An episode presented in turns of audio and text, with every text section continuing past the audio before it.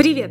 На связи Влада Витязева и восьмой выпуск подкаста «Ямпь, Хорей, Птеродактиль». Здесь я говорю о поэзии и всем, что с ней связано.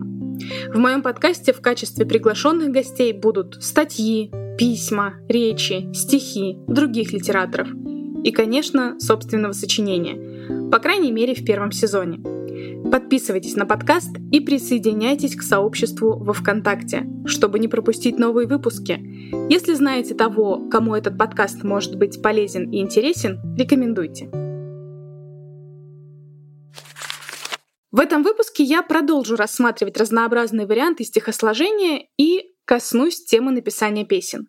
А начну я с японской поэзии. В прошлом выпуске мы рассмотрели традиционное трехстишие – хайку или хокку. Теперь же поговорим о танка и ренга. Напомню, что японская поэзия формировалась под влиянием дзен-буддизма, который диктовал правила минимализма и призывал авторов к полному погружению в интересующий предмет или явление, его всестороннему рассмотрению и пониманию.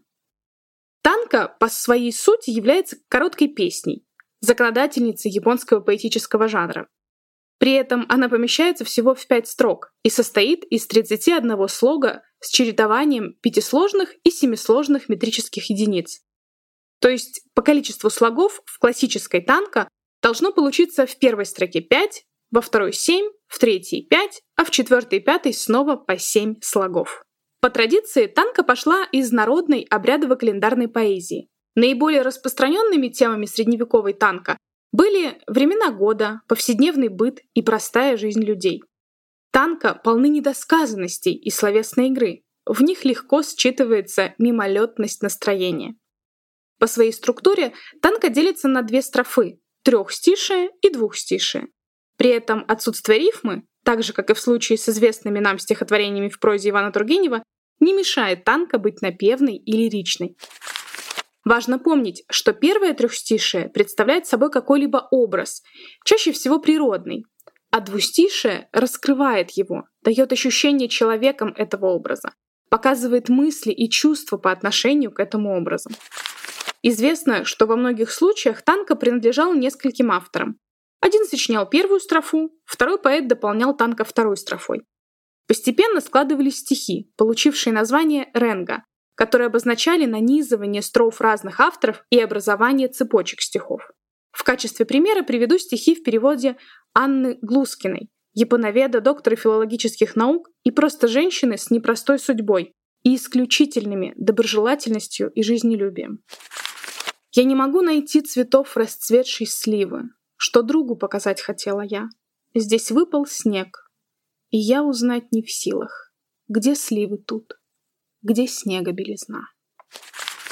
Я полон грусти, расстаюсь с тобой. Слезинки светлые дрожат на рукаве, как яшма белая. Я их возьму с собой. Пусть это будет память о тебе. Когда человек встречается с чем-то очень трогательным, хочется это хорошенько прочувствовать, вдохнуть полной грудью, насладиться моментом и все в этом духе. А чтобы не забыть, лучше сразу записать. Как в старой шутке. Я зла не помню, я его записываю. Так вот, сдается мне, что творческие люди предпочитают записывать. Отсюда и берет свои корни найденная поэзия и ее аналог в музыке под названием сэмплирование. Сейчас все объясню. Итак, под найденной поэзией, или с английского found poetry, или ready poetry, Понимается тип поэзии, созданный путем заимствования слов, фраз, а иногда и целых отрывков текста из уже существующих источников. Эти куски могут быть изменены для получения нового смысла, например, за счет другого деления на строки, добавления или удаления текста, а могут оставаться в неизменном виде. В музыке же такая техника, когда музыкант берет кусочек записанного аудио и использует в новой песне, называется сэмплирование. От английского sample Образец. Вырезанные части песен обычно закольцовываются и обрабатываются эффектами, часто до неузнаваемости. И раз уж мы коснулись песен, в качестве примера приведу текст песни Джонни Комета. Она всем, скорее всего, знакома. Итак, сначала оригинальный отрывок. «Все без тебя не так, Лечу к тебе словно комета, и даже под дулом пистолета я найду тебя, я найду тебя. Теперь найденный в стихотворении Александра Пушкина «Зимний вечер». Буря мглою небо кроет, вихри снежные крутя, то как зверя назовоет, то заплачет как дитя. Вот и получился хит с верным балансом нового и всеми узнаваемого. Действительно, то, что мы читали или слушали в детстве, остается с нами надолго. Так, я до сих пор помню любимое стихотворение из сборника вредных советов Григория Остера про велосипед. Если вы по коридору мчитесь на велосипеде, а навстречу вам из ванны вышел папа погулять, не сворачивайте в кухню. В кухне твердый холодильник. Тормозите лучше в папу. Папа мягкий, он простит. Лично я о вредных советах Григория Остра узнала в студии детского творчества. Там мне, как любительнице театра, достался совет про буфет. Посещайте почаще театральный буфет. Там пирожные с кремом, с пузырьками вода, как дрова на тарелках шоколадки лежат. И из трубочки можно пить молочный коктейль. Не просите билеты на балкон и в портер, а просите билеты в театральный буфет. Уходя из театра, унесете с собой под трепещущим сердцем в животе бутерброд. При посещении театров иногда действительно складывается впечатление, что для многих важнее сходить в буфет и отведать очередной бутерброд с красной икрой и шампанское. Хотя иногда это бывает очень органично.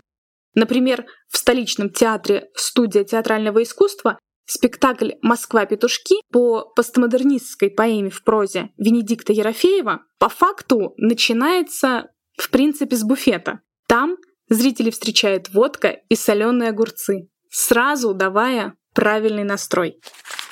Вредные советы своей лаконичностью и простотой восприятия полюбились и хулиганам, и послушным детям, и родителям.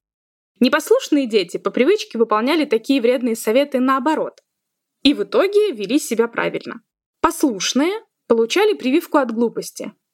А родители могли заняться своими делами, пока дети увлеченно читали следующую порцию советов. Кстати, как вы могли заметить, рифмы в конце строк в этих стихах не наблюдается, что нисколько не мешает ни их чтению, ни слушанию. Вообще, прием вредных советов, на мой взгляд, незаменим. Особенно, когда нужно с юмором дать какую-то серьезную рекомендацию. Зачастую дать такую рекомендацию взрослому человеку не представляется возможным. Ведь с возрастом все меньше хочется выслушивать чьи-то советы. Как говорила Эллочка Щукина из романа «12 стульев», «Не учите меня жить! Лучше помогите материально!» Продолжала эту мысль героиня Ирины Муравьевой в фильме «Москва слезам не верит». А я рекомендую попробовать написать свой вредный совет на волнующую именно вас тему. Конечно, для начала можно освежить в памяти примеры советов Григория Остера, но в принципе общее представление о такого типа стихотворениях вы уже получили. И в завершении выпуска поделюсь своим стихотворением в стиле вредного совета.